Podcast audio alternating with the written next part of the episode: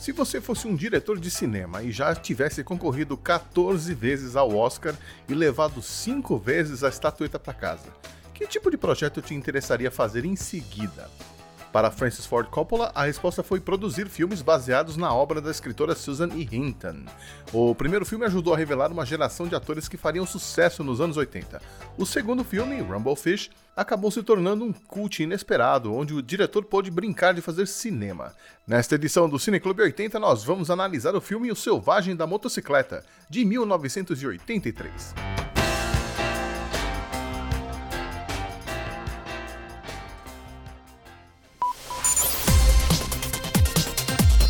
Cine Clube 80.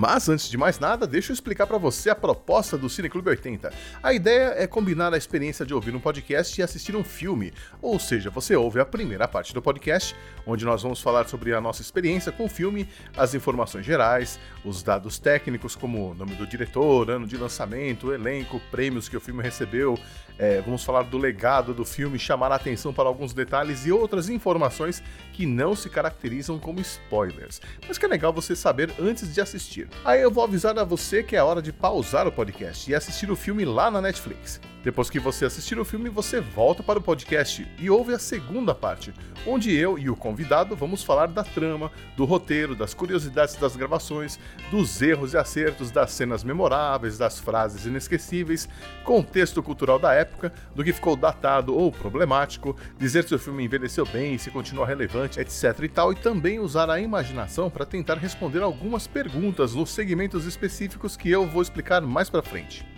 E para esta edição eu convidei um fera que, além de ser mestrando em comunicação e estudioso de quadrinhos, também é fã de um dos atores desse filme. E não é um dos atores principais, não. Já já ele mesmo explica essa história. Eu espero que você goste da conversa e também mande suas impressões via Twitter, Facebook ou pelo e-mail, programa80watts.gmail.com. Prepare a pipoca e o Guaraná que o nosso programa duplo está começando.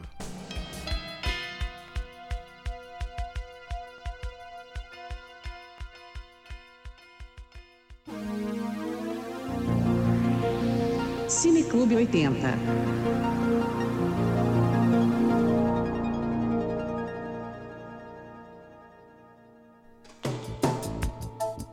Lá vamos nós, mais uma vez, tirar as fitas VHS da estante e botar as quatro cabeças para rodar no videocassete em mais uma edição do Cineclube 80, podcast que analisa os filmes dos anos 80 com um pezinho no passado e outro no presente. E hoje, para me ajudar nessa conversa, eu chamei uma pessoa que também está na Podosfera, falando sobre quadrinhos desde 2016. Ele vai me corrigir se eu estiver errado, lá do podcast HQ Sem Roteiro, que de quadro em quadro, de página a página, leva o quadrinho onde ele merece estar, e também do Nicolas Podcast, que discute os filmes do mestre Nicolas Cage.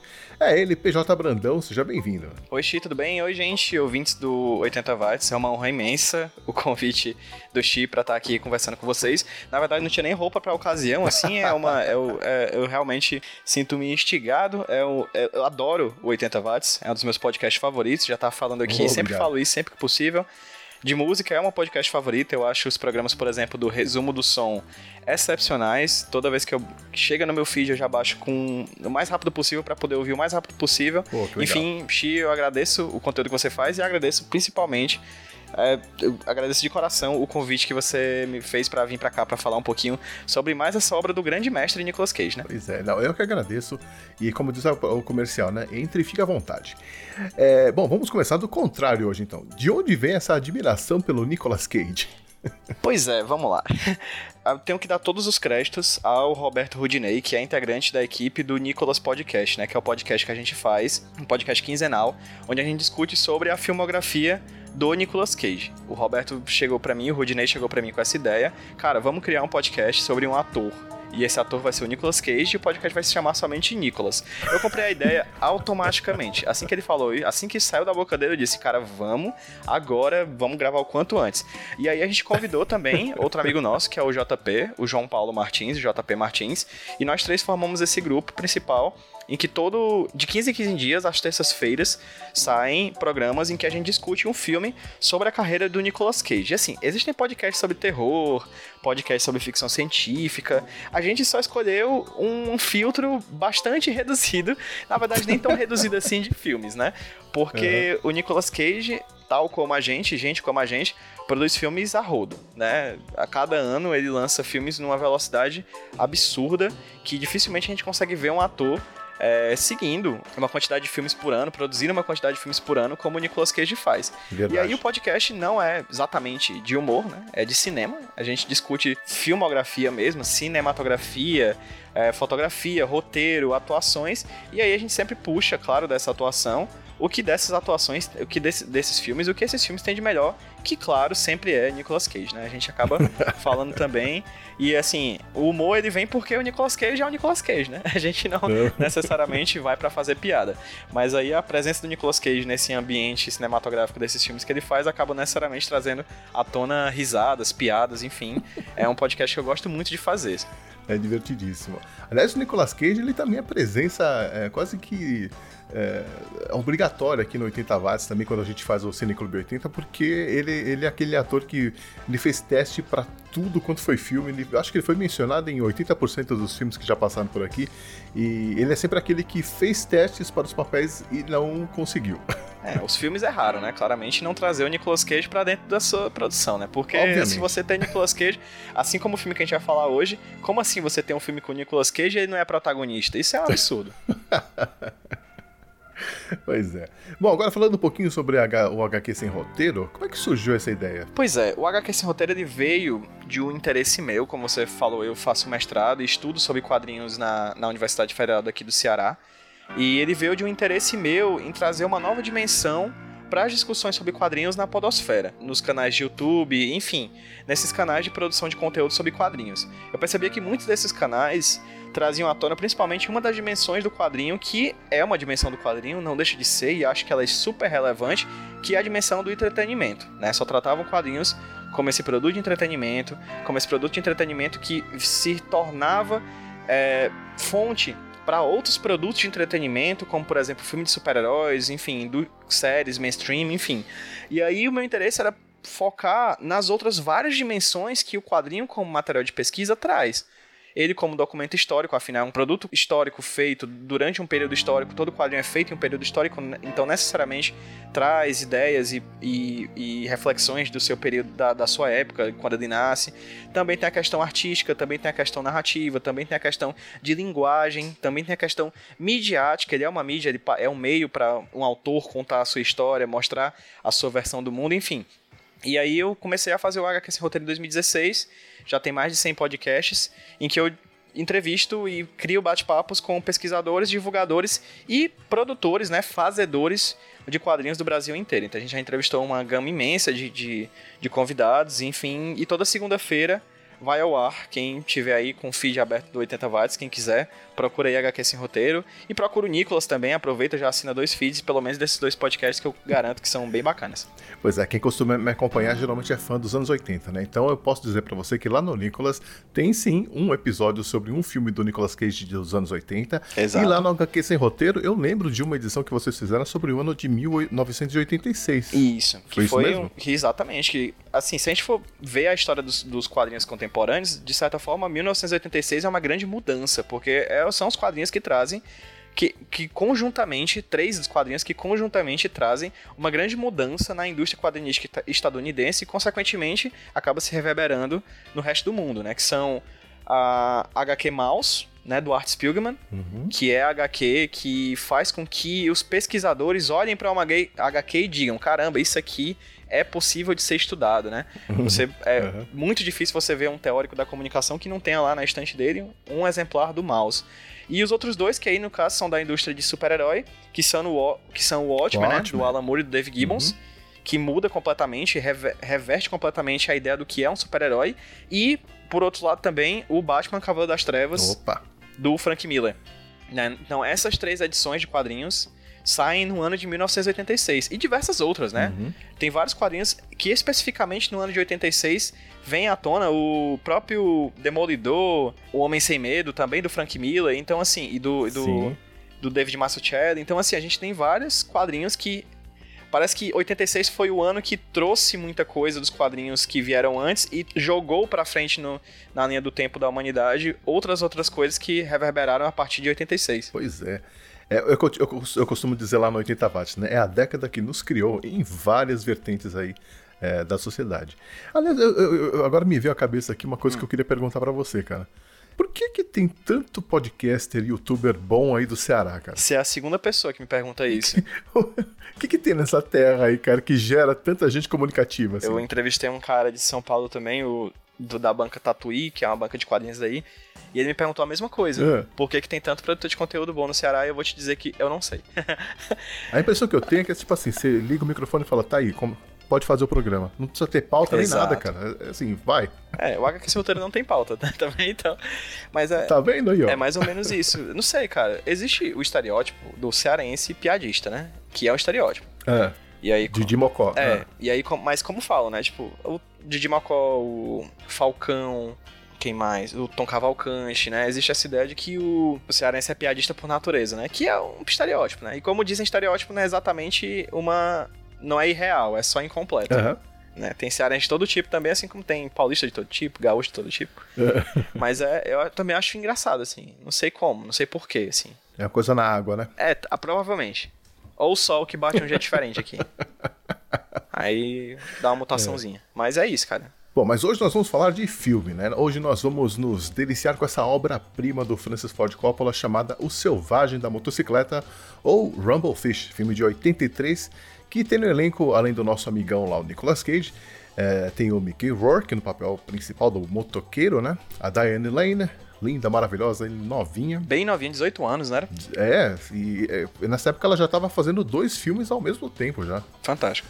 Era meio que protegida. Ah, alguns diretores têm uns protegidos, né? A, uhum. o, o, John Hughes tinha como protegida a Molly Ringwald e o Coppola gostava muito da Diane Lane e do Matt Dillon, que tá nesse filme também. Tem o Dennis Hopper, o veterano, né? Tem o Lawrence Fishburne, Sim, novinho, cara. magrinho, super estiloso no filme. Você reconheceu ele na hora? Primeira vez que eu vi, quando eu vi, cara, da primeira vez assim, eu disse, meu Deus, isso não, essa pessoa não pode ser o Lawrence Fishburne. E era, cara, ele é. tava muito novinho. pois é, um personagem interessante, meio, meio enigmático. Eu, eu, a primeira vez que eu assisti esse filme, eu não prestei muita atenção. Agora, na segunda vez, eu fiquei pensando, pô, qual é que é desse cara, né? Mas enfim, a gente conversa sobre, sobre isso mais tarde.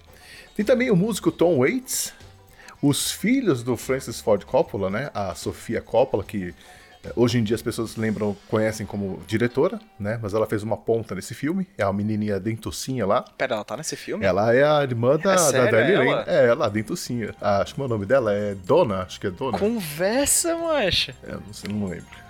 Caramba, não me toquei, ó. Que massa! E a nota triste, né? O filho também tá lá, o Giancarlo Coppola, só que ele era um dos meninos lá da gangue do, do, do Rusty James.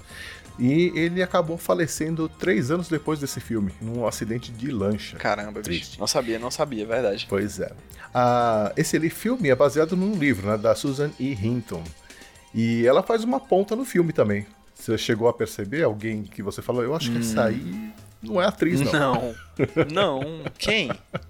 Onde? Bom, eu não posso falar. A gente não, é, a gente não dá spoilers, parte, né? né? Mas preste atenção, né? Você que vai assistir o filme ainda, a autora do livro faz uma ponta no filme. Veja se você descobre quem é ela. Interessante. E, uh, e o Nicolas Cage que a gente já comentou, né? O filme era.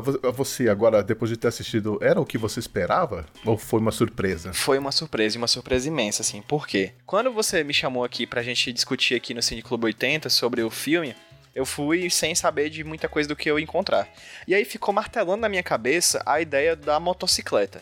O selvagem da motocicleta, o selvagem da motocicleta, por mais que esse não seja o nome, não seja uma tradução direta do nome em inglês, né? Que, que é Humble Fish. Que seria peixe de briga, alguma coisa do é, tipo, né? Uhum, e aí, no caso, quando eu fui assistir o filme do O Selvagem da, da Motocicleta, eu fui imaginando um filme parecido ou similar, focado na ideia da motocicleta, como se fosse aquele diário de motocicleta, entende? Sim, aham. Uh -huh. é eu pensava que a ideia do veículo moto seria muito mais central hum. no filme do que de fato ela é. Hum. Por exemplo, eu tava contando, eu tava prestando atenção nisso, eu fui com isso na cabeça, né? Eu, pensava, eu fui com esse imaginário na cabeça. Um imaginário, de um lado, meio que puxado pelo, pela publicidade e de outro lado meio puxado pelo jornalismo. Ou seja, na publicidade a questão da motocicleta como veículo de, de liberdade, Uhum. de grandes paragens, de você andar com ela enquanto o pôr do sol tá lá atrás, o, o sol tá se pondo no horizonte, uma coisa do tipo. Eu fui pensando que seria mais Uhum. uma, uma coisa mais ou menos dessa. Ou do outro lado, a ideia da motocicleta como essa coisa violenta, do acidente, né? Sim. Da dor, da, da- do machucado, enfim. Da, da facilidade de você se ferir ao andar de motocicleta. E não foi nenhuma das duas coisas, cara. Eu fui, eu fui é. completamente errado, meu ponto foi completa e foi completamente diferente. E que bom que foi. Foi muito melhor do que eu imaginava, inclusive. Pois é, eu também tive essa impressão, isso lá em meados de 80 e pouco, porque eu acho que esse nome, o Selvagem da Motocicleta, ele tem a ver, ele foi inspirado naquele filme do Marlon Brando, que eu acho que saiu como O Selvagem, é uma coisa assim. E como tinha moto também, aquele filme do Marlon Brando era uma gangue de motociclistas, então eu acho que eles pegaram ali uma, um gancho e puxaram o nome, né, O Selvagem da Motocicleta, porque realmente o personagem não tem nada de selvagem, né, vamos combinar. Exato. E de motocicleta também tem muito pouco. Tem muito pouco. Mas esse filme do esse filme do, do Marlon Brando que você fala é de que década, mais ou menos? 50 e pouco, eu acho. Porque dialoga, né? Dialoga com essa década Sim, de 50. uhum. Dialoga com esse Eu- passado. É interessante quando a gente for falar um pouquinho mais sobre o filme, porque é um filme muito nostálgico, apesar de falar de jovens, né? Sim, sim. Aliás, é um filme que você assistindo, você não asso- associa aos anos 80, né? É, por vários motivos, Tem né? alguns elementos que são, assim, que você fala, ah, não, essa moto é uma moto japonesa, então é, é anos 80. Uhum. Ou então, ah, esse tipo de terno é anos 80. Mas de, de- na maioria das, da- dos personagens, você não vê um... Eles não são, assim, estereotipados para aquela época, né? Exatamente. No caso do, do- da principal característica estética do filme, que é o preto e branco, por exemplo, né? É uma. Já pode falar disso? Pode. Aliás, é bom falar, Tá, porque as pessoas ah, podem até. Você acredita que na época, quando. é, Porque, na verdade, assim, a primeira vez que eu assisti, assisti esse filme foi em, em 1988, uma aula de psicologia na faculdade. Eu acho que é um ótimo filme pra aula de psicologia, inclusive. Pois é, ele colocou o filme e a gente começou a ver preto e branco, né? E alguém falou, acho que precisa mexer aí nas configurações, né? De, não é na configuração, na chavinha PAU-M, NTSC, sei lá. E o cara, o professor falou, não, é preto e branco. E pra nós ali já foi um choque, né? Porque por Sim. alguém assistir alguma coisa em preto e branco, né? Mas diga lá. Isso. E não somente porque assistir alguma coisa em preto e branco, como a principal a principal pergunta que sempre vem pra mim quando eu vejo um filme mais contemporâneo em preto e branco. Por que fazer um filme em preto e branco, afinal das contas? Porque assim, se você grava um filme em 83, 82, esteticamente a tecnologia já está diante dos seus olhos por você podendo fazer, produzir com a cor que você quiser, né? Uhum. E aí, no caso, por que, que, a, por que a escolha estética do, do Coppola em retroceder e fazer um filme com áreas de noir, de expressionismo alemão da década de 30? De, Sim. por que fazer um filme extremamente da época, assim como você falou, a moto japonesa, o terno da década de 80? Por que faz, tratar dessa temática contemporânea à época, trazendo elementos clássicos do passado, sabe? Sim. Na verdade, ele costurou tantas coisas, tem tanta simbologia envolvida nesse filme, Demais. né? E de estilo também, cara. É, é, é muito legal você assistir, não pensando apenas que é um filme preto e branco, mas que é um filme, é uma. Cada, cada quadro, cada, cada cena é uma pintura, né? É como se fosse um quadrinho. Sim, né? A fotografia do filme, pra mim, a gente tava até conversando isso antes da gente gravar. Pra mim é a, a coisa mais estupenda do filme, assim.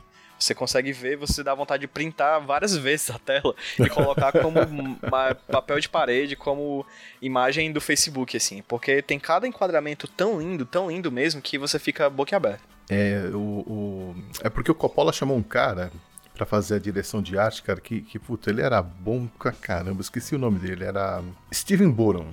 Ele, ele chamou o cara exatamente porque ele já tinha um histórico de trabalhar com esse tipo de, de é, fotografia. Pois é, acho que essa coisa do, do preto e branco, eu fico, eu, como eu falei, eu fico sempre pensando por que, né, retroceder? Por que falar de preto e branco? Por que fazer um quadrinho preto e branco? Por que tirar uma foto pro Instagram e colocar o filtro preto e branco, né? Sim. Porque sempre voltar nesse passado. E eu fico pensando, eu fiquei pensando nesse filme muito nisso, cara.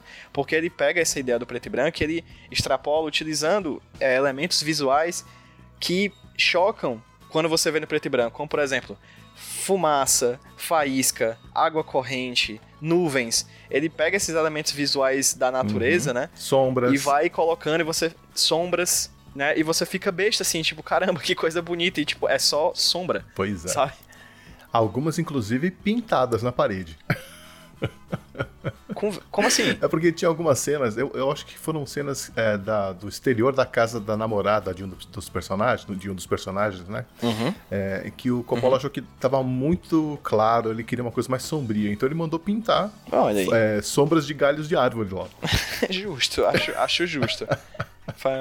É Eu não notei. né? Assim, é, então, então e, e como essa escolha dele tem uma outra, outra função também. É uma ligação que faz com uma das características de um dos personagens do filme, no caso, o motoqueiro, né? Exatamente. O irmão Que mais velho, né? Eu achei, achei incrível. Na hora que ele, ele revela isso no filme, eu falei, nossa, cara, que legal. Mas enfim, estamos nos adiantando um pouquinho aí, né? É, falando um pouco da ficha técnica, o filme foi lançado em 8 de outubro de 83, mas aqui no Brasil só chegou. É, na verdade, chegou primeiro no Rio de Janeiro, em- no dia de Natal de 86. Aqui em São Paulo chegou no ano seguinte, no dia 19 de março de 87.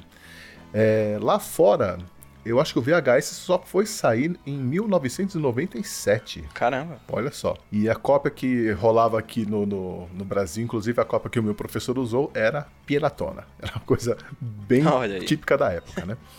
Ótimo. É, o- esse foi o segundo filme que o Coppola fez com baseado na obra da mesma escritora, da Susan E. Hinton. O primeiro foi o Vida Sem Rumo. Eu não sei se você conhece esse filme. Não, esse não. O Vida Sem Rumo ele foi gravado na mesma época e inclusive o Coppola aproveitava o final de semana que ele tava, né, tinha uma pausa nas gravações desse filme para gravar o, o Selvagem do Motocicleta. Então, praticamente o Matt Dillon e a Diane Lane, que também estavam participando do outro filme, eles não tinham folga, eles trabalhavam sete dias por semana. Um povo meio workaholic. Bom, bom também né, jovens, é jovem, jovem pode. É. juventude, a juventude é uma coisa rara. Pois é. É, Se você é jovem e está ouvindo esse podcast, conserve sua juventude. Se você é jovem e está ouvindo esse podcast, me inscreva porque eu preciso conhecer você. o meu público tem no mínimo 30 anos, cara. Enfim, jovem de espírito. é, é o que tá valendo, né? É o que é, o que- é possível Sim. fazer. Bom, vamos lá. É, e qual é o seu filme preferido do Coppola? Você, você chegou a assistir O Poderoso Chefão, Apocalipse Now? Cara, é ele. É Poderoso esse Chefão, aí, Poderoso esse- Chefão. É o meu favorito, assim. Eu tenho, eu tenho um sério É problema. meio ao concurso, né? É, eu tenho o meu problema, assim, porque a minha questão, eu não costumo assistir, tipo, todos os filmes de um diretor, entendeu? Assim como eu não costumo ouvir todas as músicas de um álbum. Eu, eu sou muito de Hum. um filme, uma música, entendeu? Essas coisas. E aí, dos, dos poucos, e aí eu tenho que falar, infelizmente, dos poucos que eu vi do Coppola, eu acho que o, o Poderoso Chefão, esse é absurdo. E o segundo é. Eu acho que ainda é melhor, ainda gosto mais do que o primeiro. Pois é, isso aí daria um bom, bom, bom episódio, hein? Porque existe uma discussão mesmo, né? Qual é o melhor Poderoso Chefão? É o primeiro ou o segundo? Eu acho que é o que você assiste por último. porque todos são tão. Ah, o terceiro eu não, não assisti ainda, porque me disseram que não é tão bom, mas vou assistir. Em breve assisto. É, tem acho que é o terceiro que tem aquela fala famosa, né? Do, do conversa com o meu amiguinho, daí o, o Alpatino vira com aquela metralhadora. Eu, é eu não sei. Bom, o que eu acho interessante ne- nesse filme, O Selvagem da Motocicleta, né? é, pensando no lado do Coppola, é que ele teve liberdade, né? Pra poder escolher o que ele queria fazer na carreira, né? Já que nessa época ele tinha conquistado o respeito do mundo inteiro, né? Então, com o Poderoso Chefão lá de 72, né? É, já tinha ganhado Oscar, já, já era um cara que era referência no mundo do cinema, né? Então foi fácil para ele convencer os estúdios a bancarem um filme como O Selvagem da Motocicleta. E eu acho sensacional, porque ele podia continuar investindo, fazendo aquilo que ele sempre é, costumava fazer, mas ele resolveu ousar, né? Sim. E eu não, acredito que não, seja, não tenha sido um filme caro, né? Por mais. Porque 10 milhões de, de dólares. eu acho de boas, assim. Se algum produtor quisesse me dar 10 milhões, eu ia achar tranquilo, porque eu acho que não é tão caro assim. Mas eu acho É, que mas é deu um... prejuízo. Eu acho que rendeu só 2 milhões e meio. É sério? É, porque as pessoas esperavam um novo Apocalipse Now, e aí ele veio com um filme em preto e branco sobre entendi. adolescentes, né? Então, É. Com essa pegada meio de, abre aspas, arte, né? Fecha aspas. é... isso. Uma coisa um pouco mais alternativa. Inclusive, Xi, eu queria te fazer uma pergunta. É. O Selvagem da Motocicleta, assim como outros filmes da década de 80 que você inclusive já falou aqui no Cine Clube 80, como por exemplo o Clube dos Cinco, tratam sobre a adolescência. Sim. Você tem- não sei se você já falou isso em algum outro Cine Clube, mas você já chegou a pensar ou refletir um pouco por que necessariamente a década de 80 tem tantos filmes sobre a adolescência? Eu acho que é porque uh, esses diretores, uh, aí a gente tá falando de John Hughes, tal, Coppola, e tem outros aí também, eles eram produtos, eles eram baby boomers, né? Então eles devem ter crescido ali no, por volta da década de 50. E a década de 50 foi aquela década onde a juventude começou a ter uma é, vamos dizer assim, uma indústria própria para ela, né? Então eles começaram a ter roupas específicas que eles usavam, tinha uma música específica para eles, tinham programas de TV específicos para a juventude, eles começaram a consumir mais produtos. Então eu acho que eles cresceram assim num ambiente onde ser adolescente era uma coisa legal. E os anos 80 tem essa coisa também de, de resgatar isso, porque aí nos anos 80 essa galera já estava com seus 30, 40 anos uhum. e já tem aquela nostalgia, né, de olhar para o passado e lembrar de como era ser adolescente e tal. E eu acho que tem a ver com isso. Perfeitamente. É porque é mais ou menos nesse período que a, a ideia de adolescência se consolida, né? Historicamente, inclusive. É, uhum. Sim. Eu, eu acho interessante. Inclusive, assim, a, a gente vê agora o, isso se repetindo com os lançamentos que a gente vê na Netflix, por exemplo, com um monte de coisa aí relacionada aos anos 80, que são uhum. diretores, produtores, tal, que cresceram nos anos 80. Sim, sim. Stranger né? Things então, talvez eles... seja a ponta de lança disso, né? Sim, é o que eu adoro, aliás. Pois é. Então eu acho que é isso. E qual é a trama do filme O Selvagem da Motocicleta? A trama é bem simples, né? Você acha que a gente consegue simplificar assim num, num tweet? Dá, dá. Acho que. Vamos lá, deixa eu tentar aqui. É, irmão mais velho volta, irmão mais novo fica doido. Não, cadê? É a história de um jovem, protagonizado o. Rusty James. Rusty James, é. exatamente. Em que ele tem essa ideia, essa idealização de um irmão que nós não conhecemos, que viajou há muito tempo e que não retorna há muito tempo.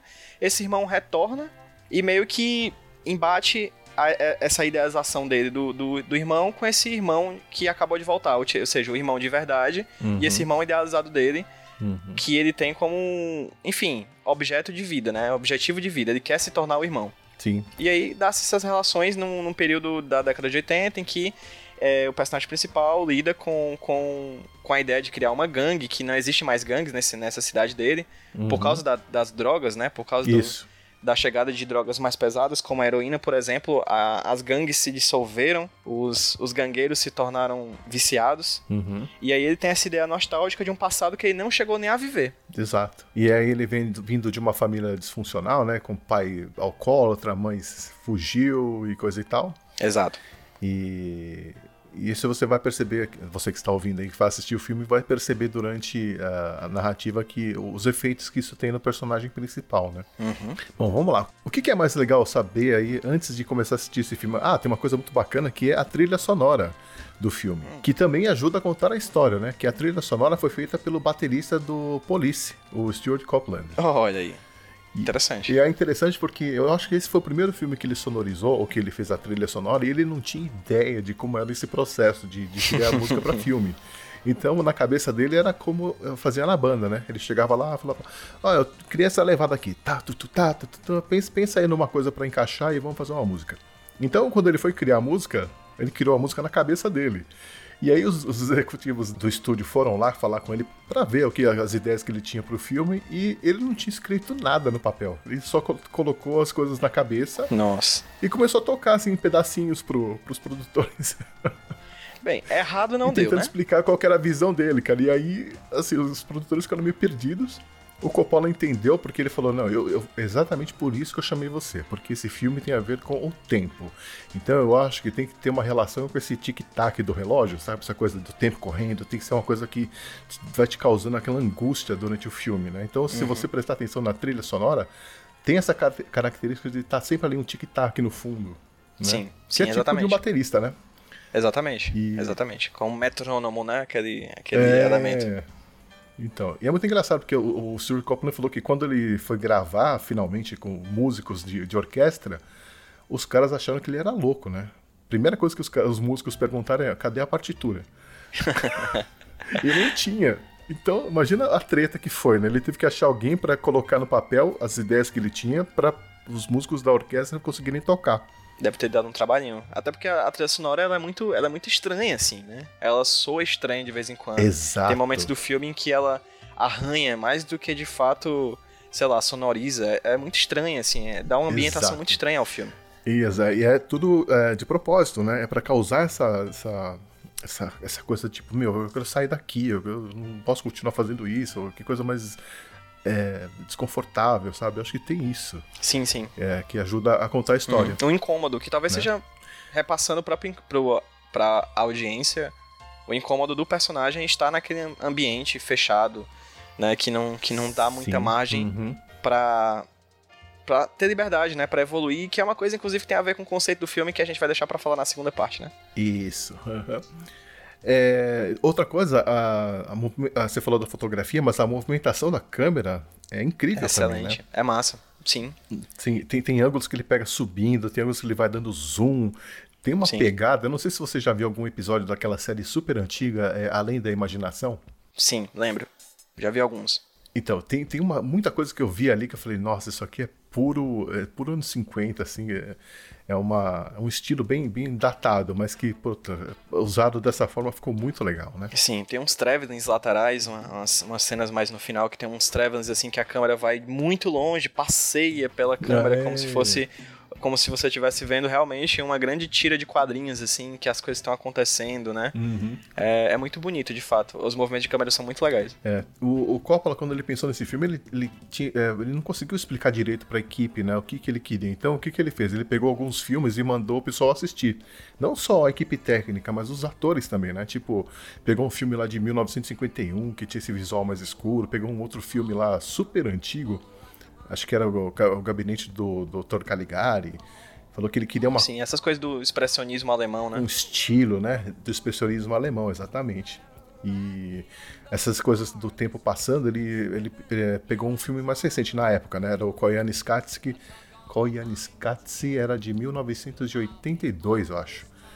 E tinha muito dessa coisa do tempo, da passagem de tempo, né, o time lapse. Sim, as questões, a, a influência desse cinema noir, né, da, da primeira metade do século XX, eu acho absurdo, assim. Como ele traz pra uma, pra uma vibe mais contemporânea, pra uma época mais, mais recente, eu fico besta, assim, como ele fica misturando esses elementos clássicos com essa coisa nova da motocicleta, da Sim. cidade, da, da, da música, Uhum. do, do, da soul music, do jazz, né? Enfim, é, é muito interessante como ele Uhum. vai e volta no tempo, vai e volta no tempo, você meio de vez, você fica assim percebendo, tipo, onde é que eu tô, né? É. e ele, ele, era, ele era bem detalhista nisso, né? Tanto é que para preparar o Mickey Rourke pro papel, ele deu dois livros para ele ler.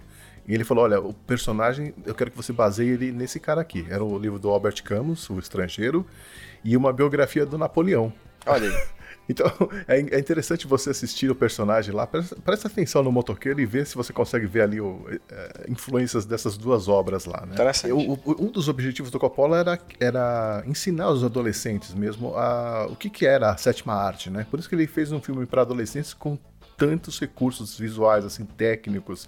Ele, ele caprichou mesmo para mostrar que a história não era só um script e tal, né? Você podia usar ângulos de câmera diferentes, iluminação, trilha sonora, que ajudava a dar informações sobre o que estava acontecendo no filme.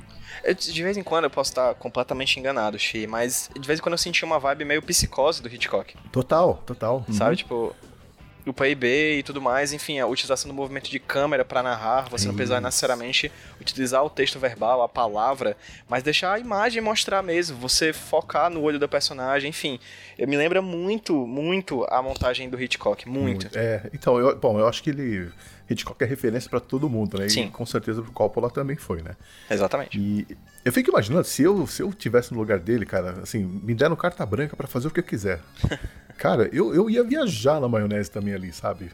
Sim. E, podendo, e tendo um elenco de peso, assim. Eu não sei se à época esses, essas- esses atores eram que se tornariam. Uhum. Mas é um elenco muito bom, cara. Muito bom. Sim. Você tem desde Lawrence Fishburne. Eu acho que sim, eles iriam ser o que eles são hoje na, na indústria cinematográfica. Mas, sei lá, o, o, o Nicolas Cage ali era o quê? O quinto, sexto filme dele. Ele tava realmente no comecinho da carreira dele. Uhum. Era, acho que era o segundo filme, eu acho. Né? A Diane Lane, não sei, tá com 18 anos, tava também muito nova. Eu acho que talvez ali o nome mais de. É, realmente pensando agora, talvez o nome mais de peso seja o do Tom Waits. Sabe? Nem como ator, mas como artista, como cantor, não sei. Não, tem o, o, o veterano, né? O Dennis Hopper. Exata, exatamente, exatamente. Tô vendo aqui é o quarto filme do Nicolas Cage só. Caramba, bicho. É, tava no, no, no, no comecinho. Tinha futuro. Pois é, bom. acho que tá na hora da gente pausar o podcast e ir lá na Netflix assistir o filme. E daqui 94 minutos você volta aqui para continuar ouvindo a nossa conversa, combinado? Vai lá então.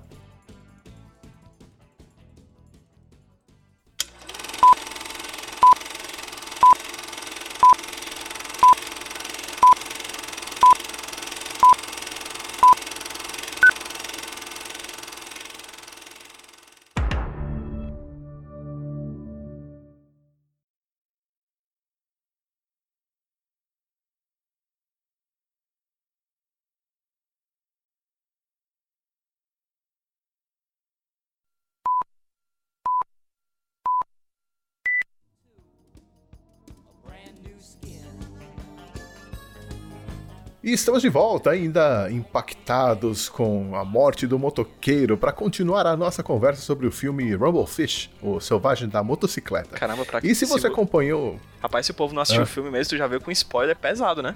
já vê com spoiler pesado. Aqui não tem- eu aviso antes que é pra não ficar chorando depois. Ok, então vamos lá, vida que segue, vai.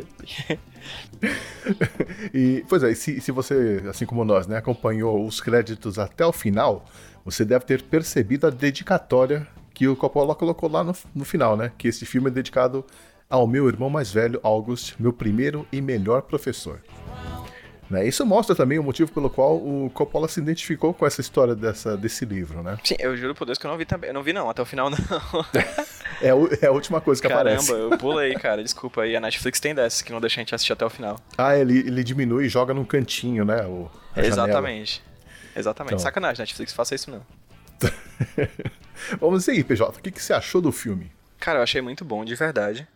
Como de vez em quando a gente fala no Nicolas, e aí quando a gente trata de filmes um pouco mais antigos do Nicolas Cage, é, tem certas questões do filme que me incomodam, como eu tava te falando antes gente gravar, Sim. como por exemplo as personagens femininas, né, como elas são tratadas dentro da trama, etc, são incômodos que vêm, mas são incômodos de época, são incômodos da década de 80 necessariamente, da década de 90 também tem alguns filmes desses, até alguns filmes de hoje em dia também acaba se, se reverberando essas questões relacionadas a gênero. Mas no todo, eu achei um filme muito bom, de verdade. Esteticamente, eu acho que é o grande po- poder dele. Assim, narrativamente, ele é bastante confuso, mas é pra ser mesmo. Ele tem essa tendência a, ser, a tratar dessa questão da, da- dessa nostalgia do passado de uma forma confusa. Tem muitos. tem- o tempo é, é muito confuso lá dentro. A gente vai pro presente, pro passado, à noite, dia, enfim. É tudo muito misturado, mas no final das contas é um filme que foi, foi uma experiência muito legal, assim. Foi surpreendente, pois como eu falei lá no começo do programa, eu não imaginava que seria aquilo. É, é o tipo do filme que, que mexe com você, né? Porque, como a gente tava comentando na primeira parte, na música, o jeito de filmar, Sim. a falta de cor, aquilo vai dando uma sensação dentro de você. No final do filme, você tá meio angustiado ali, né? cara? Você tá meio querendo sair ali né, do, do lugar, né? Sim, sim. E eu não sei o que, o que, que acontece com esses filmes de adolescência, principalmente desse da década de 80, que parece que por mais que a gente assista eles hoje, eles tratam de adolescência da minha adolescência, ou da sua adolescência, ou da adolescência de quem tá Ah. ouvindo, ou da adolescência de quem nasceu nos anos 2000. Eu- Enfim, aparentemente parece que esses filmes de adolescência são, são. Não é a palavra exatamente genérico, porque pode parecer até. É, é atemporal, né? É atemporal, acho que é o termo perfeito, atemporal. Assim, e, e esse filme, principalmente, traz uma questão que eu acho muito interessante, que a gente vê nos jovens de hoje e na minha adolescência também, e na adolescência de muita gente, que é a nostalgia de um tempo que a gente não viveu. Ah, sim. Né? Ele o personagem principal do filme, ele fala desse. Ele é um personagem que ele quer montar uma gangue. Né, de, de motoqueiros, de, de, ba- de bad boys, né, essa, essa gangue de outsiders, de, de, de pessoas rebeldes, etc. E num, num ambiente onde não se encaixam, os personagens que estão ao redor dele, os amigos dele, não, não se encaixam nisso. Exatamente. Você tem um cara que é o estereótipo do nerd, que é o, que é o melhor amigo dele, que cuida dele, que o ajuda Steve. ele. Exatamente, que é o Steve. Tem um personagem que é o do Nicolas Cage, que é um, um bundão, assim, é um cara meio covarde, né? Então, assim, ele força. Traíra. É, o fura-olho, viu? A gente precisa falar disso hoje. Fura- Nicolas. Cage, safadinho.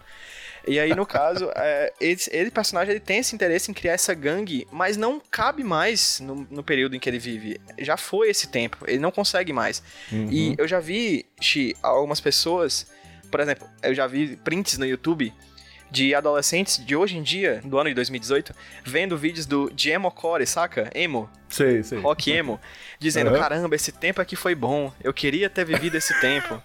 Eu queria ter sido adolescente nessa época. e eu fico besta, assim, vendo essa galera dizendo, gente, não era essas coisas todas, sabe? Pois é. E, e assim, gente, aí hoje, hoje em dia chega, inclusive em questões políticas, com certos adolescentes querendo viver períodos autoritários que, enfim, não viveram, né? Mas não é outra questão. nessa, nessa conversa aí, porque olha, Outra é difícil, questão. viu? Exato, mas aí a gente parece que sempre tem essa ideia desse adolescente, e aí eu, eu me incluo nessa, de desse sentimento de que, caramba, cara, eu podia ter vivido uma época que eu não vivi, eu tô fora de época, eu tô. Eu não tô alinhado com a minha época. É uma coisa que eu sinto muito também naquele filme, o Meia-Noite em Paris, Hum, né? Esse Sim. sentimento nostálgico de um tempo que você não viveu. sim. E você acaba se deslocando e percebendo que, na verdade, você tem que viver o tempo que você vive Uhum. agora, né? É, o, o Coppola tem outro filme que fala muito diretamente sobre isso, que é o Peggy Sue, né? Seu passado a condena, uma coisa assim. Uhum. Eu não sei se você assistiu esse filme, é que a personagem, ela volta no passado. E ela volta na época que ela era adolescente. E ela tem a chance de refazer a vida dela. Olha só.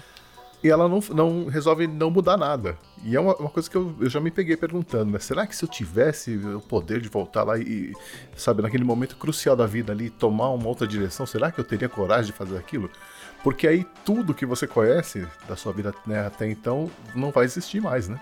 Exato, exatamente. E é interessante como, como o filme trata dessa questão. E aí, essa questão, ela é person... esse passado é personificado no irmão mais velho. Uhum. né? Ele é realmente a figura que o personagem principal, né, que o Rust ele quer seguir pra ser um dia. Uhum. Esse cara que foi em outra época que ele não viveu, que não chegou a conhecer, o líder, né, de uma gangue, um Uhum. cara que era temido pela, Uhum. pelas, pela, era admirado pela cidade, era odiado pelas autoridades, pela polícia. Uhum, uhum. Né, era um person... Ele é um cara que não passou em branco, assim. Ele é um cara que passou e marcou um espaço, marcou um tempo, marcou uma cidade. E ele quer ser esse cara também. Exato. Por mais que na- no fim das contas ele nem seja um cara tão bad boy, ele seja um cara até de boas, assim. Ele é um, é um Uhum. menino. É um menino ok, assim. Então, e é interessante você comentar sobre ele, né? Ele quer ser esse cara.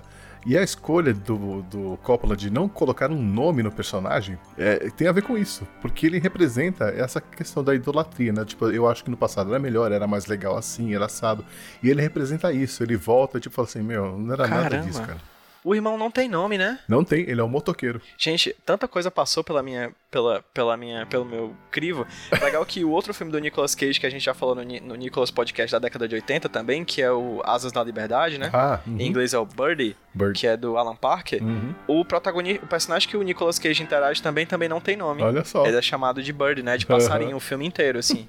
Aparentemente é uma coisa da época, assim. É o dos, porque também é inspirado em um romance da época, né? Em um livro da época. Então, eu achei sensacional. Eu, também, quando eh, eu percebi isso, eu fui- fiquei questionando, mas por que não tem o nome? Nem o pai dele chama ele pelo nome, sabe?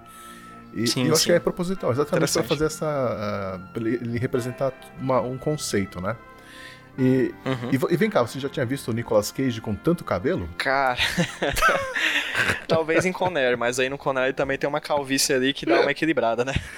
Mas- ou então. o topetão é, do cara, Nicolas. é, e um topetão assim que parece muito anacrônico, né? Não, não encaixa muito Sim. com o período que tá ali no Aham. filme, assim. Parece uma coisa que veio de décadas anteriores, não sei.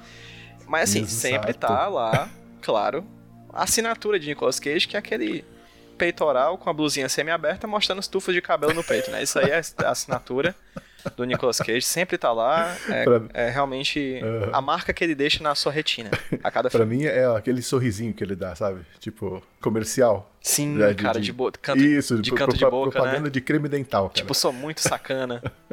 Exatamente, eu sou muito sacana, assim. Mas É ele demais, tá bem cara, é papel demais. de Smoking, né? Tá, tá, eu gosto, assim. É, eu. Se encaixa, sabe? Tipo, é um personagem caricato, assim, até certo ponto, mas é um personagem cuja caricatura se encaixa, assim, não, não destoa do filme. Uhum. Apesar de, assim, eu senti que foi meio assim, ei tio, me dá um trabalho aí, vai lá. mas Ah, aí eu que senti se que foi engana, meio que cara. isso. Não foi? Não, na verdade o que aconteceu foi, ele tava lá no estúdio lá e o tio dele chegou e falou assim, ó, vai lá, faz essa cena aí com esses caras aí, que eu quero ver o negócio. E ele Caramba, foi, cara. ele não sabia que ele tava fazendo o teste. Ele foi lá e né, leu Brilhou. com o pessoal, os atores, e aí o tio falou assim, não, você vai ser o Smoke. Ele não sabia que ele ia entrar no filme. Olha aí, olha aí. O que seria da, da vida de Nicolas Cage se não fosse seu tio aí testando pois é, nada saber? como ter QI, né, cara? Que indica, né? Exatamente, cara, o famoso peixe. Peixe. Caramba, que massa. É, e O que é interessante também é que no futuro, ele, o Nicolas Cage também acabaria se tornando um selvagem da, da motocicleta, né? Quando virou um motoqueiro fantasma. Exatamente, no caso com a cabeça pegando fogo, né? pois é. exatamente, exatamente. Ele tem esse. A moto faz parte da vida dele. É, ele, ele anda mesmo de moto, né? Anda, sim. Inclusive, acho que já se acidentou. Eu, eu já lembro de ter lido alguma coisa assim. É, bom, o Nicolas Cage, ele trabalhou com o tio dele, né, em três filmes. No caso, Rumble Fish, uhum. depois no Cotton Club, de 84, e no Peg Sue... Seu Passado à Espera, né não? É isso, Seu Passado à Espera, é isso. É, só que ele nunca trabalhou com a prima dele, a Sofia Coppola. Só nesse filme que eles contracenaram, mas a Coppola nunca dirigiu ele, por exemplo. Eu ainda tô relativamente besta com o fato daquela menina ser a Sofia Coppola. Porque. eu também levei um susto, não, cara, não porque ela não é dentuça hoje em dia, né? Exato, assim. Mudou muito, né? Mas também é criança, né, cara? Criança. é outra pessoa. Criança, é, é verdade. É como diria o choque de cultura, é uma criança estranha virou adulto bonito. é, e você que já analisou tantos filmes aí do Nicolas Cage, teve alguma coisa que chamou sua atenção na atuação dele nesse filme em específico? Ah, cara, tem o bumbum dele, né? tem aquela cena, por isso que Como eu. assim? Não vi aquela cena que tem ele com outro rapaz, com várias meninas, cara, no, nuas. No... Ah, é ele, é verdade. aí ele cai é, de uma hora e aparece. Pagou bundinha. É, é a bunda dele, assim, do nada, assim, cara. Inclusive, acho que é por isso que toda vez esse filme tem que passar em escola, cara, porque é uma cena icônica, assim, você não consegue esquecer. mas, mas falando sério, cara. Se é que é possível é. falar sério sobre Nicolas Cage, né? Mas é, o pouco que ele aparece, ele realmente marca, assim. E é uma característica que eu acho muito interessante. A gente acaba, quando a gente fala muito no Nicolas Podcast, falando de filmes em que ele é o protagonista. Uhum. E aí o que, que a gente tem do caráter da, da, do Nicolas Cage, que é o estereótipo dele? É a overacting, uhum. é, são os gritos, né? A ideia do, de que ele sempre tem um par romântico que, não, que é muito mais bonito que ele. E aí, incluso esse filme, pode incluir esse filme também. Mas é, eu acho que quando ele é coadjuvante, ele não é um coadjuvante que passa desapercebido, saca? Uhum. É, tem um filme dele que a gente viu que eu gosto muito, assim, que dele. Não gosto do filme, eu gosto dele no filme. Inclusive, se tivesse uma versão do filme só com ele, seria incrível. É. Que é O Beijo da Morte, de 95. É. Cara, ele de longe é a melhor coisa do filme. De longe, assim, de longe. Tem um Samuel Jackson no filme, tem um David Caruso, aí é a parte ruim do filme, né? Mas ele o Nicolas Cage no filme ele rouba a cena como, como coadjuvante. E é, é, é a ocasião, assim, ele, nesse filme ele não, não aparece tanto, assim, se você for juntar o tempo dele de tela, não dá nem uns 3 minutos direito, eu Uhum. acho. Mas o pouco que ele aparece, ele, ele marca, assim, você consegue dizer, caramba, o Nicolas Cage, olha só ele aqui. Pois é, eu acho que assim, como eu peguei a- o surgimento do Nicolas Cage, ele se firmando como a- a- astro e tal, é, eu, eu, eu gosto do Nicolas Cage, eu acho ele um baita ator. Vamos, vamos- não vamos esquecer que ele ganhou um Oscar, né? Peraí. Sim, sim, exatamente. E, e aí tem o pessoal que começa a assistir dos anos 90 pra cá e, e, e acha um lixo, acha que o cara é exatamente, sabe, é, canastrão, exagerado. É, assim, eu- acho que você tem que olhar o, o- o trabalho dele, a obra dele desde o início, né? E realmente, ele tem uns filmes que ele, se tirar ele, acaba o filme. Você, você consegue pontuar mais algum outro filme da década de 80, além desses dois que a gente pontuou, que ele se destaca? Ah, tem vários. Tem esses que ele fez com o Coppola, né? O Peg Sue, que eu gosto muito, mas tem aquele. é, como é que chama? Moonstruck, que no Brasil saiu como Feitiço da Lua, acho Feitiço que, é, da Lua, que ele faz com a. Cher. aqui, de 87. Ah, se tá com a Cher, já tá ganho o filme, né? Que ele é o par romântico da Cher, né? E ele é um personagem perfeito pra ele, porque é um cara que é. Acho que ele era pizzaiolo, uma coisa assim, um padeiro, e ele não tem uma mão. Olha só. Aí Fantástico. como ele assiste que é bom, bom demais, cara. E o filme que ele ganhou o Oscar, né? Que é o Las Vegas, lá o Despedida em Las Vegas, Sim, sim. ao lado da Elizabeth Shue. Sensacional o papel dele. Pois é, acho, acho muito interessante. Sim, é por isso que eu- uma das coisas que eu gosto do Nicolas Cage é porque, como eu falei, ele parece gente como a gente. Ele faz filme pra pagar a conta. né? E aí ele faz muito filme de terror B, faz muito filme ruim, ruim. O Sacrifício existe, gente. O remake do Sacrifício é um filme terrível. Terrível é pra você assistir e ter raiva, É. entendeu? Porque é muito ruim. Mas ele faz essas coisas porque tem que pagar as contas, né? Então, assim, tá, ele é milionário? Ok, mas alguém tem que, né, Uhum. botar comida na, na mesa, né? E aí ele faz esses filmes terríveis, só que ele realmente tem um histórico muito bacana. Sim, não, eu acho ele sensacional. E ele consegue ir do lixo ao luxo no mesmo ano, assim. Uhum. Né, Se você pensar que existe, por exemplo, como eu falei, esse O Beijo da Morte, é um filme que vem depois de um outro filme chamado, acho que é Encurralados no Paraíso, ou alguma coisa do tipo, que é um filme muito ruim, sabe? Então, assim, ele, ele, ele passeia pelo, be- pelo bem, pelo bom e pelo ruim. E assim, é a própria cara de Hollywood. É filme ruim e filme bom, entendeu? Pra mim, o Nicolas Cage é Hollywood. Aham. E tem- é uma car- característica que eu acho que começou com ele, dos, dos ganhadores do, do Oscar fazerem escolhas de filme meio questionáveis, assim, sabe? Veja aí a, a, a Halle Berry, a, quem mais? A Michelle Pfeiffer. Olha aí. Sabe, tem umas, uns atores consagrados que você fala, meu, por que, que ele tá indo pra esse lado, né? O próprio Robert De Niro. Ele ainda lança tendência. É, então, não surpreender. É, mas enfim. Bom, esteticamente falando, né? é, apesar do filme ter alguns elementos aí que a gente comentou, meio noir, meio influenciados pelo expressionismo, impressionismo alemão.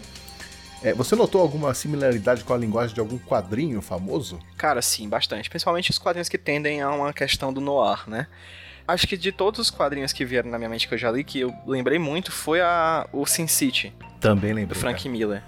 Com aquela pegada bem é, alto contraste, Uhum. né? Em que ele utiliza realmente unicamente preto e branco e pontualmente algumas cores no filme, assim como esse filme também traz, né? Uhum. Na, na figura dos peixes, Sim. né? Dos peixes de briga que dão nome ao, ao filme originalmente. Uhum. E aí, no, no caso do Frank Miller, talvez seja o quadrinho, o Sin City, né? Seja o quadrinho mais noir que eu já tenha visto, assim, que, que, que encaixa perfeitamente no, né, né, numa proposta dessa do, do, do filme. E os trabalhos do Mike Mignola, né? Sim, Que, Hellboy. como a gente estava até discutindo antes aqui do papo, exatamente, do Hellboy, que inclusive antes da gente discutir aqui no papo, você já chegou, tinha, tinha até falado que ele já chegou a trabalhar na adaptação de um filme do Francis Ford Coppola, não é isso? Sim, do Drácula, que ele fez do, do Bram Stoker, que era dirigido pelo Coppola, né? Foi baseado no filme, não no livro. Então, o Coppola adaptou o, o filme, o livro, e aí, no caso, o Mignola adaptou o filme. É, acho que foi isso que aconteceu. Uhum. Exato. E aí, o Mignola realmente é um cara também que trabalha com a estética no ar, né? Por mais que faça uma, uma viagem numa questão ficcional, da narrativa ficcional, também acho que é um artista que, que, que se encaixaria bastante, assim. Tem um quesão de narrativa de quadrinho ali, né, cara? Principalmente nos enquadramentos. Tem, tem, cara. Eu, eu, eu, eu vejo muita coisa de quadrinho no, no- na posição dos personagens, cara, na tela. Isso.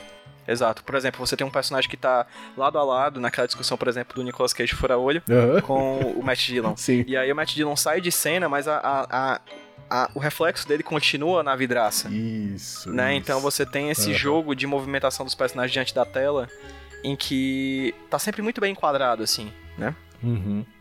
E eu acho sensacional, cara. Inclusive tem uma cena que eles estão andando e a câmera vai na frente deles, acompanhando uh, o caminhar deles, né? E eles se posicionam, Uhum. sabe? Como se fosse um, um bando de passarinhos, assim, né? Tem um no meio, aí tem dois, um de cada lado. Eles vão abrindo, assim, pra ocupar toda a tela, né? Isso, exatamente. demais. Exatamente. Bom, e de que maneira, assim, algumas das ah, características dos personagens ajudam a contar a história, né? Por exemplo, a gente comentou aí do fato do motoqueiro não ter nome, isso tinha uma explicação.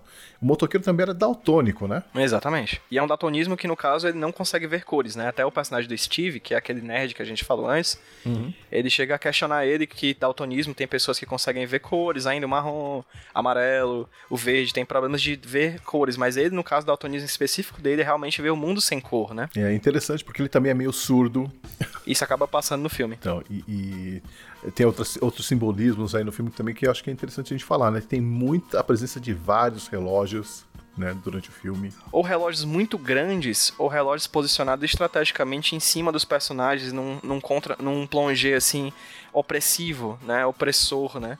Ou os relógios postos em cima da, da parede da escola, em cima do bar, enquanto o personagem tá lá atrás, lá no fundo, pequenininho, o relógio tá gigante, né? Por causa do, posicion- do, do, do, do enquadramento. Ou então aquele relógio gigante que eles se aproximam pra falar com o policial. É sempre a ideia que o tempo é gigante, o tempo é, é muito mais forte do que a gente, enfim, é... É, a gente passa e o tempo permanece, né? Sim, e nessa cena com o policial eu acho interessante porque o relógio que tá lá não tem ponteiro. Exatamente, exatamente. É, porque a, a, pra, pra- pra- a lei, ela mais cedo ou mais tarde vai, vai chegar. Eu achei bem interessante essa analogia. E na, tem aquela cena em que a Diane Lane tá lá é, de, de, de sutiã e calcinha em cima do, do armário na escola. E o, o relógio, ele dispara, ele fica andando super rápido. Sim, né? Meio que sim. mostrando, tipo assim, ó, o seu tempo com ela tá acabando. Sim, sim. Cara, é, eu acho é muito legal quando você assiste e começa a prestar atenção nos detalhes, você fala, pô, realmente tudo ajuda a contar a história, né?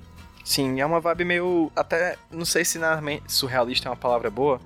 Mas é uma, é uma ideia de que o tempo é muito pessoal, né? É relativo até. Uhum. E aí, no caso, a gente assiste o filme e quando a gente, enquanto a gente assiste o filme, a gente percebe a, a, gente percebe a percepção desses personagens. Inclusive, percepção é uma palavra que o pai do, do personagem chega a tratar em um momento e ele não consegue entender o que ele quer dizer com percepção, né? Uhum.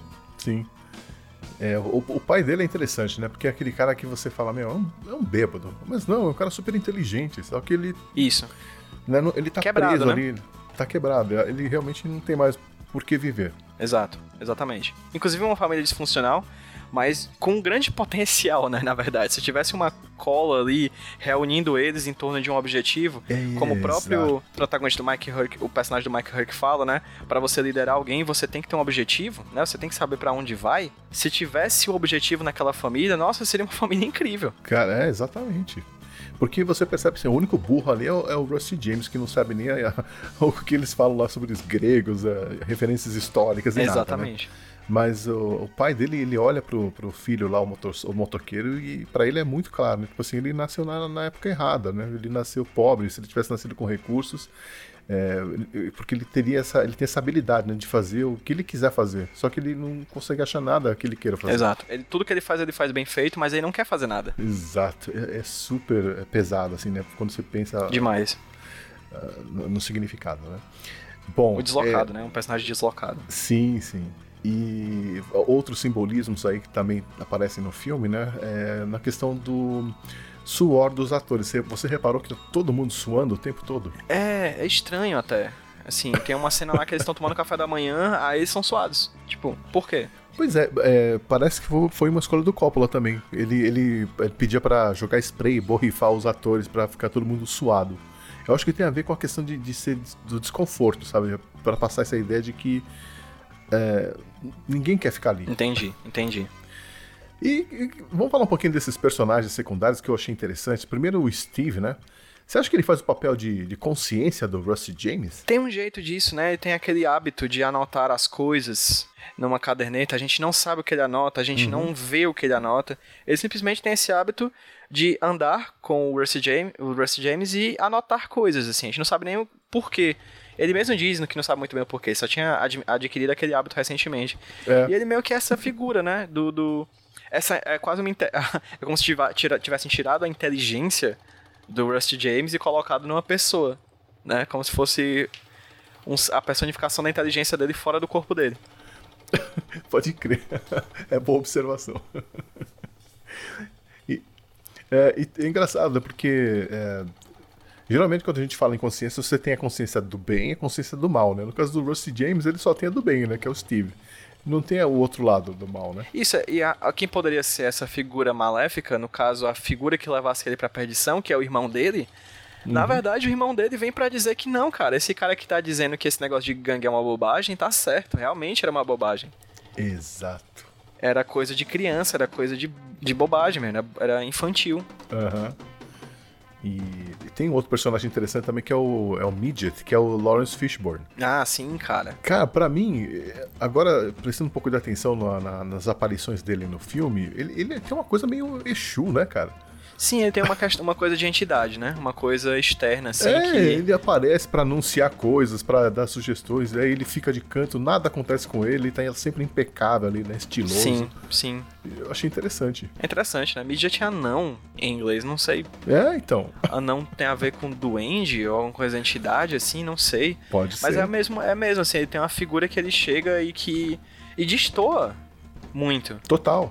Né? Do, do, do, do- cenário. Assim, enquanto você tem personagens com jaqueta, com luvas, com coisas de couro, ele é um cara que tá sempre boa pinta ali, bonito, né? Tipo, bem, bem apessoado, com, com, com um chapéu, chapéu clássico, assim, não é, é estranho, assim, ele destoa muito no ambiente. É, e você não sabe se ele, se ele é do bem ou do mal, né? Isso. Ele aparentemente é só um comunicador, um, um mensageiro. É E isso. mensageiro não necessariamente é bom ou mal, Mensageiro. ele é só uma- é um canal neutro. É a Suíça do filme. A Suíça no final. É, é, a gente falou que o motoqueiro não tem nome, né? E do porquê dessa escolha, mas o apelido dele é Motorcycle Boy porque ele é fissurado em motos, né? Tanto é que acho que no livro falam que ele roubou várias motos pra, pra sair dando rolê, mas que ele não tinha uma moto mesmo dele. E aí eu fiquei pensando, né? Se você ganhasse um apelido por conta de algo que você gosta muito, qual que seria o seu apelido? Caramba, pegou aí, viu? Seria, seria, sei lá, Comic Boy, alguma coisa assim. Comic Boy? Ou, é uma boa, hein, Comic Boy. Nicolover, que é o amante Nicolo- de Nicolas Cage. Talvez seria um bom nome também. Mas acho que seria mais É. ou menos isso. Entre um Comic Boy e um Nicolover da vida aí. Boa. É, o meu seria Pizza Boy. Gosto, gosto. Pizza Boy. Eu acho, acho justo. E falando no motoqueiro aí, por que, que você acha que ele voltou pra, é, pra, pra cidadezinha lá? Por que, que ele não ficou na Califórnia? Cara, cê, se você lembra da personagem Cassandra, Sim. que eles chegam até a citar em algum momento, Uhum. eu meio que. Elas, eles falam sobre Cassandra, né? No caso, o Mo, Moto, Motorcycle Boy e o pai, eles chegam a falar da Cassandra, essa personagem mítica, né? Essa personagem da, da mitologia grega, que é essa personagem que é a Oráculo. Uhum. É a personagem que via o futuro e que Apolo amaldiçoa ela dizendo que as pessoas, ela pode ver todo o futuro e dizer todo o futuro, mas as pessoas nunca vão acreditar não nela. vou acreditar que nela, é, exatamente. que, é a figu- que é exatamente o que acontece naquela discussão dela, né? Chapada de heroína na escada, Uhum, com o Rusty, sim. o Rusty, né? James, aham. É, o Rusty James. Eles discutem é exatamente essa personagem que fala alguma coisa assim catastrófica de um futuro e ele não quer acreditar. E eu acho que ele, eu sinto, eu não consigo ver um, um fundamento lógico, né? Uma função lógica para a vinda dele para essa cidade em que ele que ele fugiu mais novo, mas eu sinto que é meio como se fosse realmente para cumprir uma profecia. Sim. Tipo, eu nasci aqui, eu voltei pra morrer aqui. Por mais que eu tenha ido até a Califórnia e voltado. É, tem alguns peixes que fazem isso, né? Exato, exatamente. Alguns peixes fazem isso. É, então. Interessante isso. Eu acho que ele se sacrificou pelo irmão, sabe? Ele pensou no, no- na vida dele, ele, ele viu e falou, cara, meu irmão tá seguindo pelo mesmo caminho, eu, eu tenho que fazer alguma coisa a respeito. Exatamente. E eu preciso dizer que que, se ele continuar por ali, né, não vai dar certo. Sim, eu acho que tem essa leitura também do, do- da motivação dele. Sim. Eu, eu particularmente gosto muito do simbolismo dos peixes, cara. E acho Sim. que acho que aquele diálogo deles na, no Pet Shops é o momento que eu mais gosto do filme, assim, em questão de, de conversa, né? Na questão Uhum. do, do- da, do- da palavra. Eu acho que quando ele fala sobre os Rumblefish, que são peixes de briga, né? Uhum. Que eles brigam por quê? Porque eles estão confinados, Sim, né? É Então, o confinamento que fazem eles se tornarem violentos. sim. E se eles estivessem todos jogados num rio, talvez isso não acontecesse. E a, fi- a Uhum. figura do final, a imagem do final, o, o Rusty James jogando os peixes ao rio, Uhum. e dando liberdade aos peixes, eu acho que é, é quase uma rima com o fato Uhum. dele no final pegar a moto do, do irmão morto e sair da Sim. cidade. Exato. É como se aquela cidade que ele nasceu e cresceu fosse um ambiente opressivo ao ponto de ele fazer brigas e ir pra brigas e procurar motivo pra brigar, assim como no começo do filme. É exato, né? É tipo, o, o- o motoqueiro queria meio que. é, soltando os peixes, meio que influenciar o irmão, né? Tipo, olha, é isso aqui que eu quero Uhum. que, fala, que você faça. Eu quero, eu quero ser esse cara que vai levar você até o rio. Uhum. E ele fala do rio Isso. várias vezes, né? Exato. Que o rio leva até o mar, e o mar tá na E Califórnia. o filme acaba com o Rusty James lá na praia. Eu fiquei pensando também que é, o o motoqueiro falou, né? Tipo assim, ah, eu queria chegar até o mar, mas aí a Califórnia atrapalhou um pouquinho. Que eu, eu li, eu entendi assim, foram tantas experiências, tantas pessoas que ele conheceu, Isso, que não deu tempo de chegar no mar. exatamente. né? Então ele, ele, um mundo novo se abriu pra ele, né? Isso. E tem uma pessoa central nisso que é a figura da mãe, que ele diz encontrar na Califórnia, né? Aham, sim. A mãe foi essa, talvez essa barreira final, assim. Quando ele encontrou a mãe, algo aconteceu que fez ele imediatamente querer voltar pra casa, reencontrar o pai, reencontrar o irmão e passar essa mensagem adiante, né? E eu acho interessante que acaba com o Rusty James no oceano, lá no mar. E eu fiquei pensando, será que ele parou em algum momento pra olhar o que estava acontecendo ao redor, pra conhecer pessoas, pra vivenciar alguma coisa, ou ele foi, ele fez exatamente o que o irmão mandou. Pegou a moto e foi até o mar. então, a gente não sabe se ele aprendeu, se ele amadureceu, se ele, né, começou a deixou de ser menino, vamos dizer assim, né? Sim. O final em aberto é interessante, né? É interessante, eu- é, dá, dá pra ler de várias formas mesmo. Dá margens, se permite a metáfora. Ok, vamos então para os segmentos específicos. É, começando com. Replay, remake ou reboot. O caso desse filme, o que, que você acha? Eu acho que um replay. Eu acho que esse filme ele tem que ser visto, inclusive, hoje em dia, porque, como eu te falei, é um filme atemporal. É um filme que, se você vê hoje e vê daqui a 10 anos, ele vai continuar tratando de uma questão que, aparentemente, ela continua atemporal. O adolescente de hoje, o adolescente daqui a alguns anos para frente, vai continuar com aquelas mesmas é, incertezas, aquelas mesmas modificações na vida. É interessante, seria mais ou menos como um, um Clube dos Cinco. Eu não diria que o Clube dos Cinco mereceria um reboot nunca, ou mesmo um, re, um, um, remake. Ele continua sendo uhum. um filme de uma época, mas que fala de todas as épocas. E eu uhum. acho que esse uhum. filme é um desses. É. E tem um, agra um agravante não, né? Mas o ponto que é, é trata-se de uma obra de arte para mim, né? Então não adianta você refazer, não dá, ninguém vai querer ver uma a, a, repintura da Mona Lisa. Eu quero ver a Mona Lisa, né? Então acho que esse filme envelheceu bem, a, é, a qualidade técnica dele uh, continua valendo e, e vai valer sempre, né? Sim, tecnicamente é absurdo até a, a qualidade dele, assim. Eu fico pensando como é que foram feitas algumas coisas ali naquele, naquele, naquele tempo, assim. É, é muito bom, muito bom mesmo.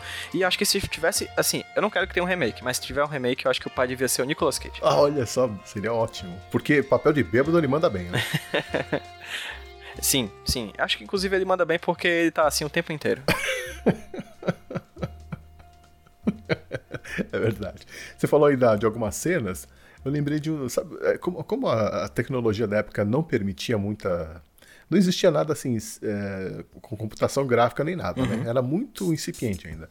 Então aquela cena que eles estão lá com os peixes no, na pet shop, em que os peixes são coloridos e todo o resto é preto e branco, sabe como eles gravaram aquilo? Não, não foi, não foi tipo tudo preto e branco, eles é tudo colorido, eles tipo Não, não tinha essa tecnologia. Caramba o que, que, foi feito ali? Eles filmaram, o Coppola, né, filmou os dois atores uhum. sem aquário nenhum na frente. Gravou em preto e branco. Aí o que acontece? Ele projetou essa gravação na tela e posicionou o aquário na frente da câmera. e gravou de então... novo a mesma cena. Caramba. E é por isso que quando você assiste o filme, se você prestar atenção, a qualidade da imagem atrás do aquário é, é ruim, é meio granulada. Entendi.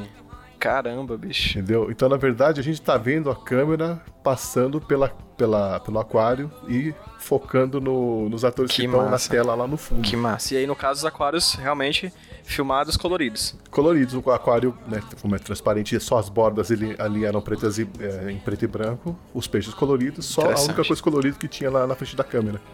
Muito massa, muito é, massa. Bom saber. Criatividade, vou, né? Quando eu for rever, quando eu for rever, eu vou, vou prestar atenção nisso. É, então a criatividade. Quando você não tem recursos, você tem que usar a criatividade, né? Exatamente. Vamos lá. Outro segmento. Eu aos 18. Quanto do, do Rusty James havia em você quando você tinha a idade dele? Eu acho que principalmente.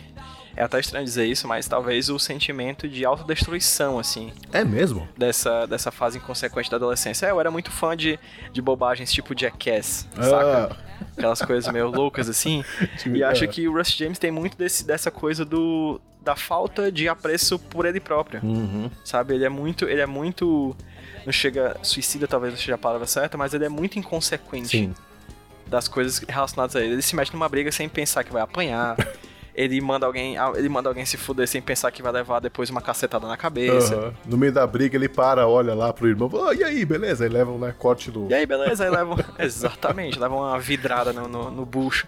Então, tem essa. Acho que essa, essa dimensão da inconsequência se não, acho que não aos 18 anos, mas 16, 17 ali eu tinha demais. Interessante, né? Eu tinha aquela arrogância de, de saber, de achar que eu sabia de tudo. Ah, sim. sim. Sabe? De ter uma coisa bem clara para mim. É isso que eu quero pra minha vida, é isso que eu vou fazer, é isso que eu tô fazendo.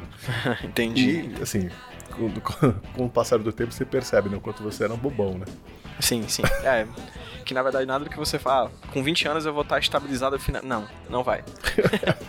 Cara, eu na, na época lá da, da, que eu terminei a oitava série, a gente na época tinha aquela brincadeira, não sei se ainda existe isso, de você pegar um caderno e escrever algumas perguntas, uma pergunta por página e passar para todo mundo na sua sala de aula para responder. É o disparate que a gente chama aqui no Ceará, eu acho. A gente chama de disparate. Acho que aqui no Ceará é disparate. eu achei um desses há muito tempo, né? Depois de ter é, revirado umas caixas, eu achei esse meu caderno que eu escrevi quando eu tinha lá os meus 14 anos.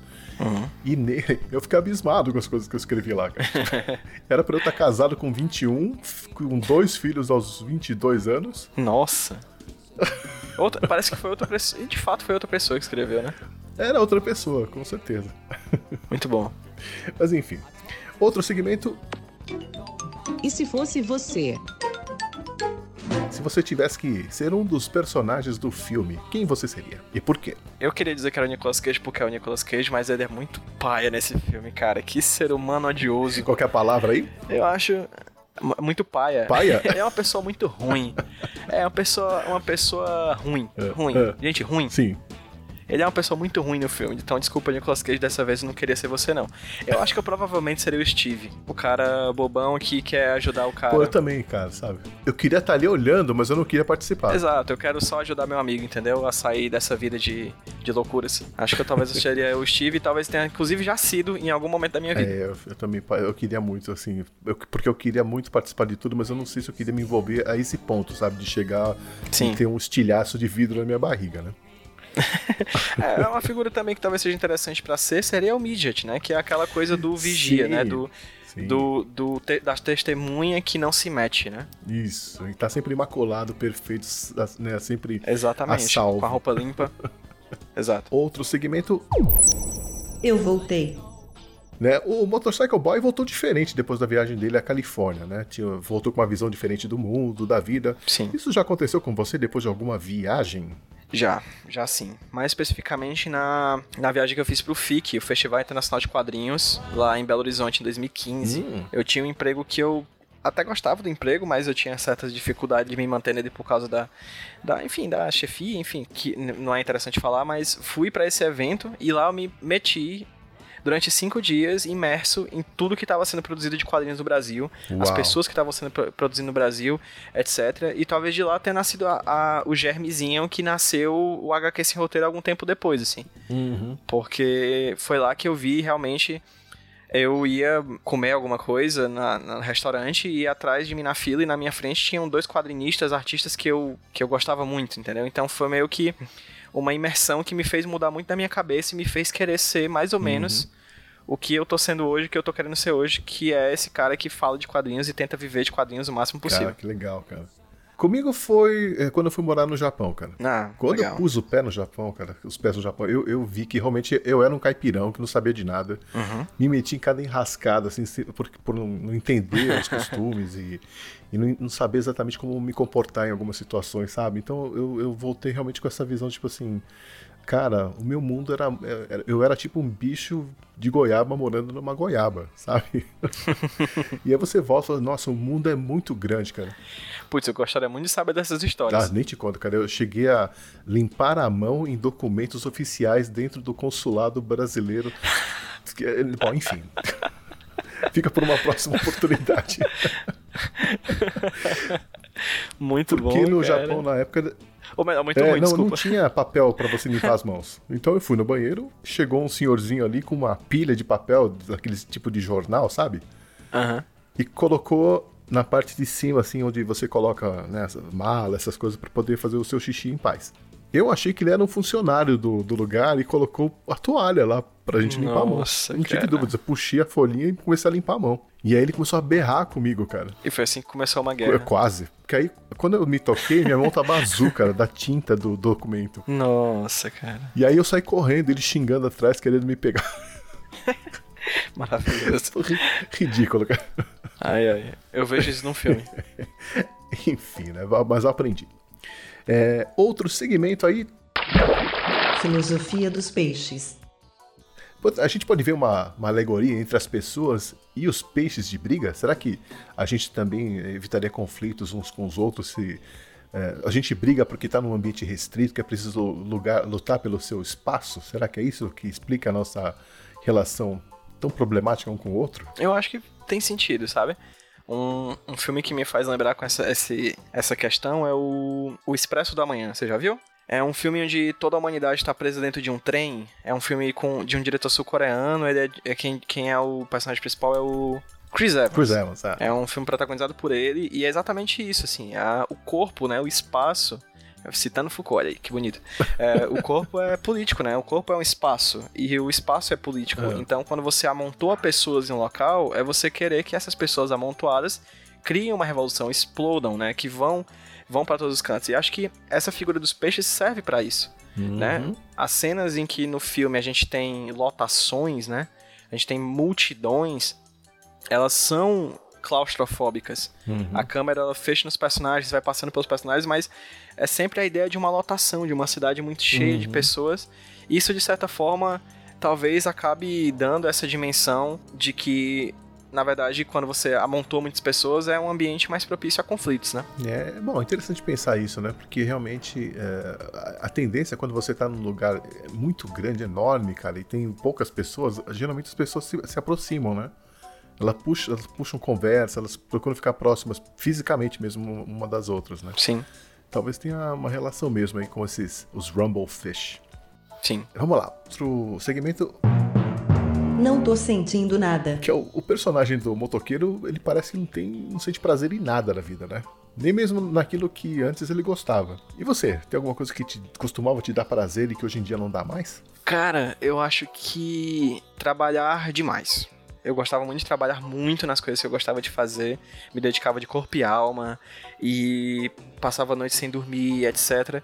E hoje eu acho que não sei nem se dá prazer fazer isso, mas acho que só eu só não me vale mais a pena, sabe? Talvez prazer é, é exatamente isso.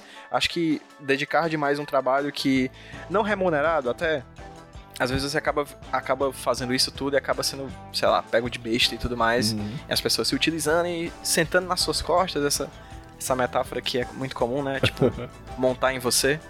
E aí, no caso, acho que essa coisa do trabalho demais, trabalho demais, trabalho demais é o tipo da coisa que talvez eu não queria mais nem pra minha vida. Antigamente eu me sentia. Tinha muito prazer, sabe? Ah, cara, eu tô até tarde aqui, caramba, eu tô trabalhando até tarde, que ótimo. Vamos pedir uma pizza aqui na agência, que maravilhoso. Que Deus. bacana. Hoje em dia eu olho pra trás e digo, caramba, que bobo, bicho, que besta. Fui é muito que eu otário, velho. Exatamente, eu fui É muito otário. E aí eu não, não consigo mais ver isso com os bons olhos ou com prazer, entende? Aham, não, totalmente. No meu caso, eu o que costuma me dar prazer e que não dá mais é o futebol.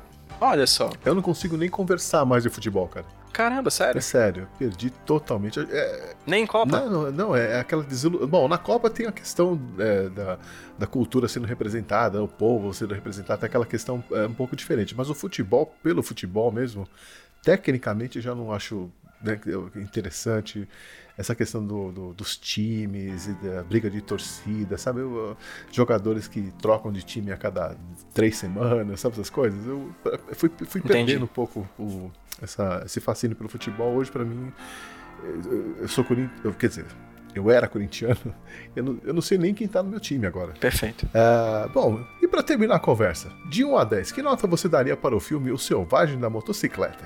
Cara, eu gostei bastante do filme, como eu falei. E filmes que eu acho bom, eu costumo dar nota 8, que eu acho uma nota razoável. Sim, uma boa nota. Mas o filme que eu acho muito bom, assim, que eu realmente gosto mais do que o comum, assim, e esse filme especificamente, a fotografia, realmente eu acho que vale todos os elogios possíveis. Eu acho que eu dou um 8,5. Olha, eu daria 9. Eu sou, eu sou suspeito pra falar, né? Filmes dos anos 80 eu sou fã, mas não dou 10 porque eu acho que a, história o, com- do, moto- do, do passado do motoqueiro poderia ter sido um pouco mais contada, então acho que ela poderia ser um pouco mais rica. Então vai ficar no 9, que tá uma nota ótima, né? Claro. Bom, e era isso que a gente tinha pra falar sobre o filme. né? PJ, eu quero te agradecer mais uma vez pela ajuda na conversa, foi ótima, adorei o papo. Também gostei bastante, meu querido. E sinta-se à vontade, tô aqui pro que precisar. Achei esse papo muito bom, achei o filme muito bom. Go- agradeço por você já ter adiantado essa oportunidade de ver esse filme do Nicolas Cage, porque ocasionalmente eu vou ter que ver de novo por causa do Nicolas Podcast, mas eu go- gostei muito de- do, do convite. Eu repito, como eu falei no começo, adoro 80 watts e é uma honra enorme estar aqui. Obrigado. E onde o pessoal pode seguir o seu trabalho de podcaster? Podcast Nicolas, né? Que é eu falei que é um podcast, é o melhor podcast sobre Nicolas Cage do Brasil, porque até onde eu saiba é o único, mas não vem, é, não, não tá em consideração isso. As pessoas podem acompanhar o nosso trabalho no Facebook, no Instagram e no Twitter. Procurem lá por arroba podcast Nicolas. E podem procurar no iTunes ou em qualquer outro agregador de podcasts por Podcast Nicolas, que você vai encontrar a gente. Entre alguns podcasts gringos, né? Porque lá fora o pessoal imitou a gente. Ah, é mesmo? Olha Já Tem uns podcasts sobre Nicolas Cage aí. Ah, imitou há muitos anos atrás, né? Mas enfim, isso não vem em consideração. Mas o podcast Nicolas você consegue encontrar em qualquer agregador de podcasts. Também o HQ Sem Roteiro, que no caso é o meu podcast sobre quadrinhos. Vocês podem encontrar o HQ Sem Roteiro no Facebook, no Twitter e também no Instagram, com a arroba HQ, HQ de em quadrinhos, né? HQ Sem Roteiro. E aí lá no site do iradex.net você consegue ter acesso aos nossos produtos. Nós somos uma produção associada do site Iradex, mas você também consegue achar o HQ Sem Roteiro em qualquer agregador de podcasts, procurando por HQ Sem Roteiro. Então lá vai estar tá o, vai tá o nosso programa. Toda segunda-feira tem HQ Sem Roteiro novo. E terça-feira, de 15 em 15 dias, tem podcast Nicolas novo no feed para vocês. É isso aí, eu vou deixar os links todos aqui na descrição dessa edição. Muito obrigado. Pô, PJ, valeu mesmo, cara. Obrigado aí pela participação, cara. Adorei. E vamos ver se a gente marca uma outra pro futuro. Com de certeza. Repente, um você... outro filme do Nicolas Cage. Já fica aí um spoiler que daqui a pouquinho você vai estar tá também no feed do HQ Sem Roteiro, né? Não vou Opa. dizer o que é, mas em breve você também vai estar tá por lá. Vai ser uma honra, é sempre muito bacana. Eu adoro esse contato, esse papo que a gente tem entre podcasters. Ah, eu também e quando a gente legal. tem contato com com podcaster que a gente admira, como eu admiro o seu trabalho, obrigado. eu fico muito feliz, Pô, de verdade. É recíproco.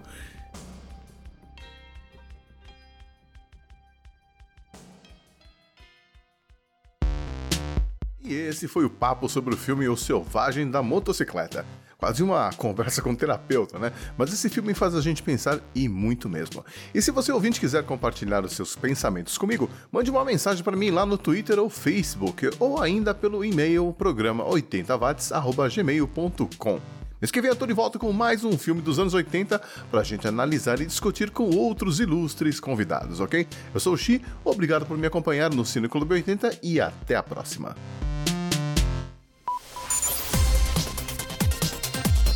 Cine Clube 80.